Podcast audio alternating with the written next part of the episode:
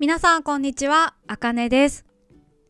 私はいろいろな国の YouTube を見るのが好きです。旅の動画も好きですが、その国の生活について話している内容にとても興味があります。この前、韓国人の方の YouTube を見ていたら、日本のコンビニにはあるけど、韓国のコンビニにはないものを紹介していました。皆さん、何だと思いますか ?10 秒で考えてみてください。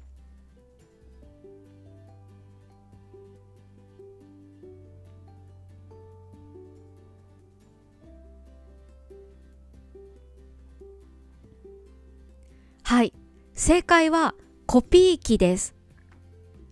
日本のコンビニにはほとんどコピー機があると思います。私も時々利用します。うちのプリンターは A4 サイズまでしか印刷できないので A3 のサイズにしたい時や外にいて急に印刷しなければならなくなった時にコンビニで印刷します。白黒は1枚10円です。カラーだと1枚50円くらいです。コピー以外に日本のコンビニでできることは荷物を送ったり受け取ったりすることもできます。あと銀行の ATM があるところも多いのでお金を下ろすときは私もよくコンビニの ATM を利用します。そして公共料金を払うこともできます。例えば電気や水道、ガスなどの料金をコンビニで払うことができます。とにかくコンビニはとても便利です。だから働く人はとても大変だと思います。お客さんにとって便利だということは、その分、そこで働く人の仕事が増えるということです。東京、特に私がよく行く新宿のコンビニでは、ほとんど外国人の方が働いています。私は日本で働いている外国人の方をとても尊敬しています。コンビニの仕事は種類がとても多いし、日本ではお金を払う方法が多すぎます。現金、クレジットカードならまだいいです。電子マネーや IC カードの場合、種類がとても多いんです。例えば、Suica や PASMO などの交通系電子マネー、楽天ペイ、LINEPay、PayPay、メルペイ、他にもクオカードや商品券が使えるコンビニもあります。これを全部覚えるなんて本当に大変だと思います。あと、日本のコンビニではタバコを買うことができます。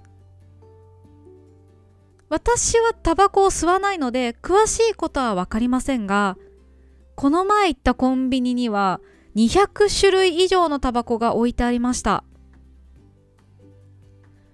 タバコの下に番号が書いてあるので、タバコを買いたい人は店員さんに何番のタバコが欲しいか伝えます。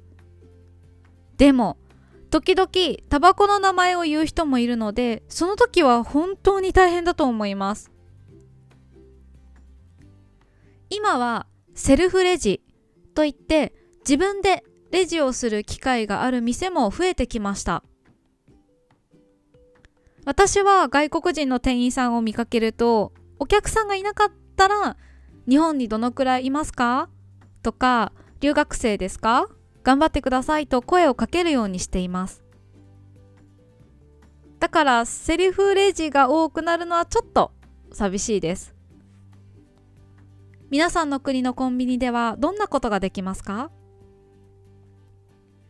ここからは漢字の読み方です。正解、正解、公共料金、公共料金、印刷、印刷、商品券、商品券。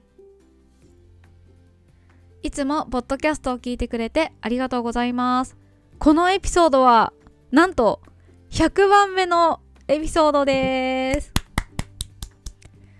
100回もポッドキャストを更新できたのは皆さんのおかげです。いつもありがとうございます。今日はここまでです。また来週。バイバーイ。